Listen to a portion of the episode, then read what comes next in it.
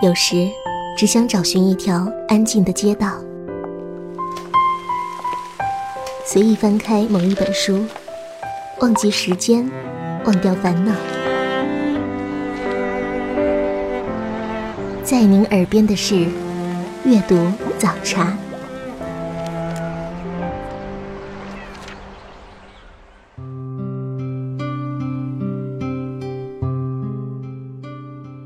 各位听众朋友，欢迎收听阅读早茶，我是主持人西西。二零一六年五月二十五号凌晨，著名文学家、翻译家钱钟书夫人杨绛在北京病逝，终年一百零五岁。杨绛仙逝，无数读者哀思，并怀念他们曾经读过的钱杨作品。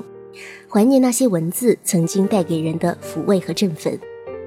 本期阅读早茶分享杨绛先生的生平，再摘选一些先生的文章，与听友们回味杨绛笔下走过的年华。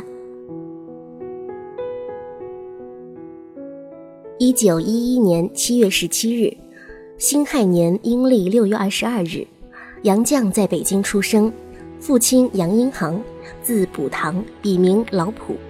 当时在北京的一所政法学校教书，并应为宣统辅政的肃亲王单琦之请，晚上到王府讲授法律课。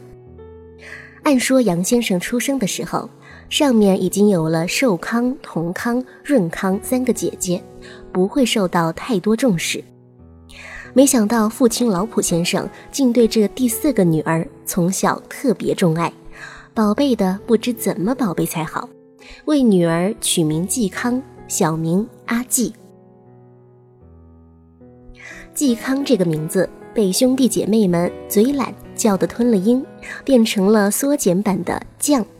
这也是杨绛先生剧本上演时为自己取的笔名。一九二八年，杨绛毕业于苏州振华女中。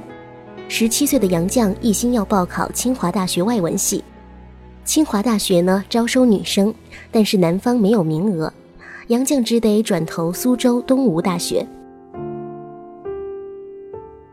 一九三二年，杨绛在苏州东吴大学毕业之后，入读北京清华研究院做外国语研究生，并认识了钱钟书。钱杨二人互生爱慕，于一九三五年夏天在无锡老家结成夫妇，并一同前往英国牛津大学求学。后转往法国巴黎大学进修，从此他们便逐渐成为了中国文化界的传奇伉俪。胡和清曾经赞叹说：“钱钟书、杨绛伉俪，可说是当代文学中的一双名剑。钱钟书如英气流动之雄剑，常常出匣自明，语惊天下。”杨绛则如清光含藏之此剑，大智若愚，不显刀刃。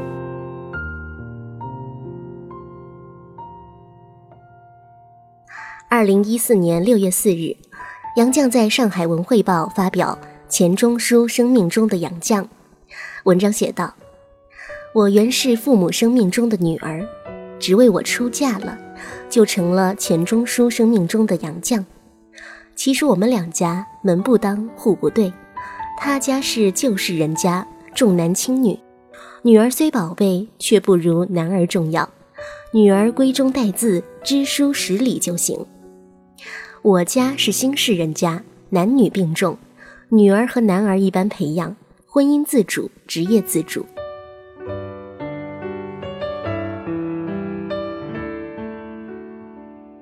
而钱钟书家呢？他两个弟弟婚姻都由父亲做主，职业也由父亲选择。钱钟书的父亲认为这个儿子的大毛病就是孩子气没正经，他准会为他娶一房严肃的媳妇儿，经常管制。这个儿子可成模范丈夫。他生性憨厚，也必定是慈祥的父亲。我最大的功劳是保住了钱钟书的淘气和那一团痴气，这是钱钟书的最可贵处。他淘气天真，加上他过人的智慧，成了现在众人心目中博学而又风趣的钱钟书。他的痴气得到众多读者的喜爱，但是这个钱钟书成了他父亲一辈子担心的儿子，而我这种洋盘媳妇在钱家是不合适的。但是在日寇侵华，钱家整个大家庭寄居上海时，我们夫妻在钱家同甘苦共患难的岁月，使我这洋盘媳妇赢得我公公称赞，安贫乐道。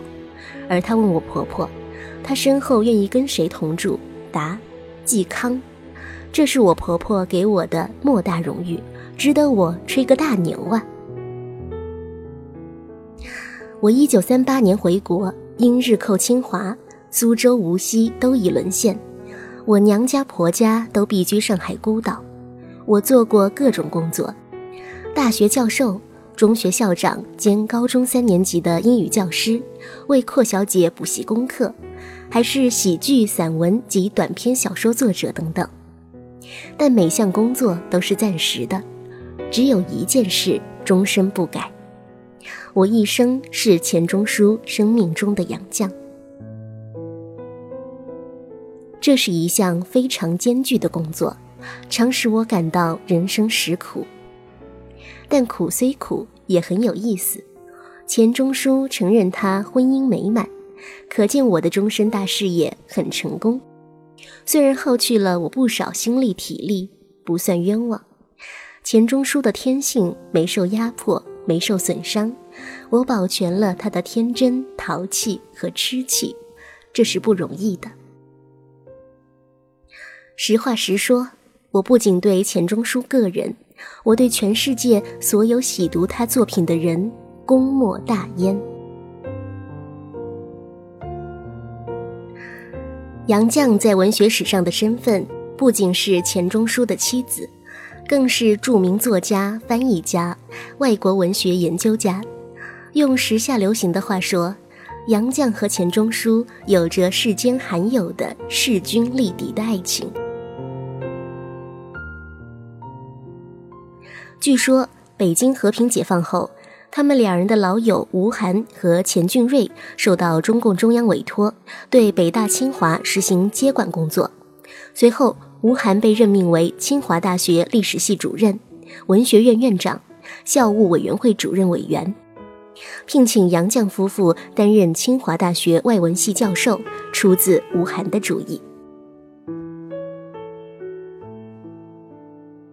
一九五三年，杨绛任北京大学文学研究所、中国科学院文学研究所、中国社会科学院外国文学研究所的研究员，主要文学作品有。洗澡、干校六记，另有《堂吉诃德》等译著。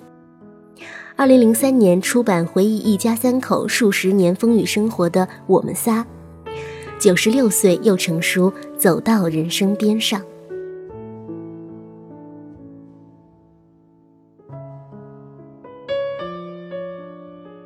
杨绛本身通晓英法两国语言，为使《堂吉诃德》翻译得更加准确。他又学习了西班牙语，并最终在文革当中将书稿保护下来。杨绛的《堂吉诃德》被公认为是优秀的翻译佳作，迄今已经累计发行七十万册，是该书译本当中发行量最多的译本。一九七八年，《堂吉诃德》中译本出版时，正好是西班牙国王访问中国，邓小平把它作为礼物送给了西班牙国王。特别是这个译本文字流畅，注释详尽，不仅受到了我国读者的广泛欢迎，而且还得到西班牙方面的赞誉。杨绛也因为翻译该书的贡献而荣获西班牙国王颁发的骑士勋章。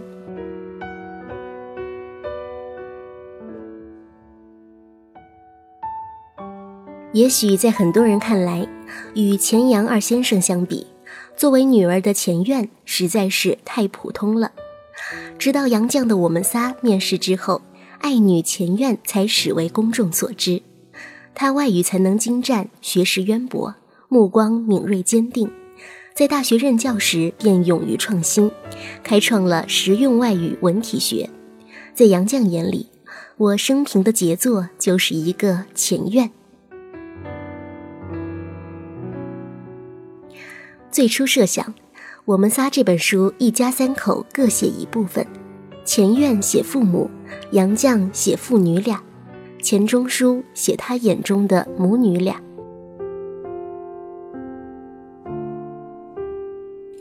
直到一九九六年十月，钱院已经非常衰弱，预感自己的日子不多了。他请求妈妈把我们仨的题目让给他写。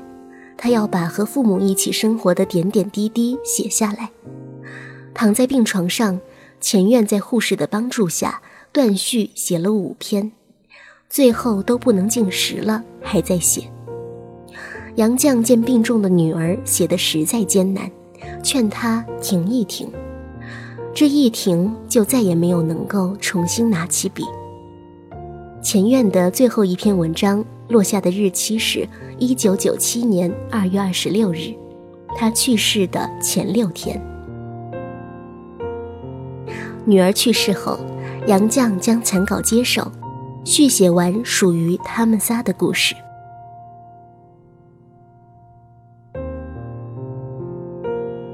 我们仨分成两部分，第一部分中。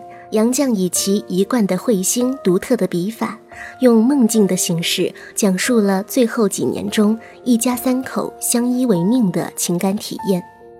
第二部分以平实感人的文字记录了自1935年伉俪二人赴英国留学，并在牛津喜得爱女，直到1998年钱先生逝世六十三年间这个家庭鲜为人知的坎坷历程。他们的足迹跨过半个地球，穿越风云多变的半个世纪，战火、疾病、政治风暴、生离死别，不论暴风骤雨，他们相濡以沫。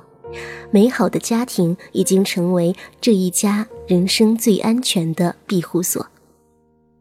天上人间，阴阳殊途，却难断至情。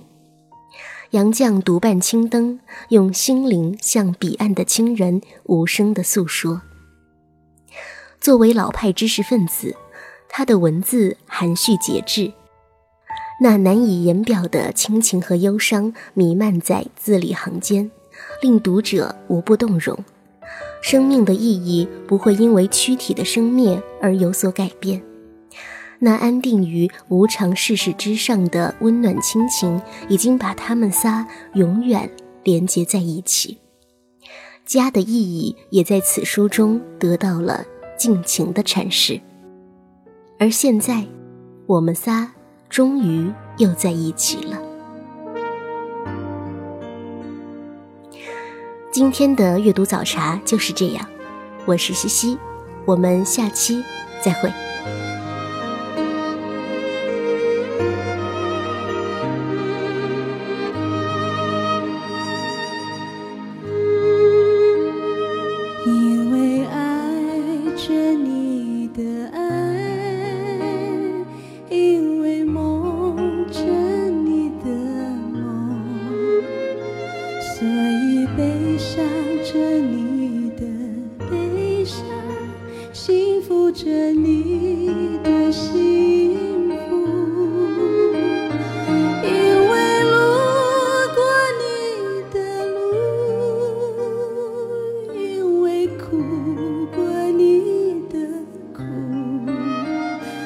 所以快乐着你的快乐追逐着你的追逐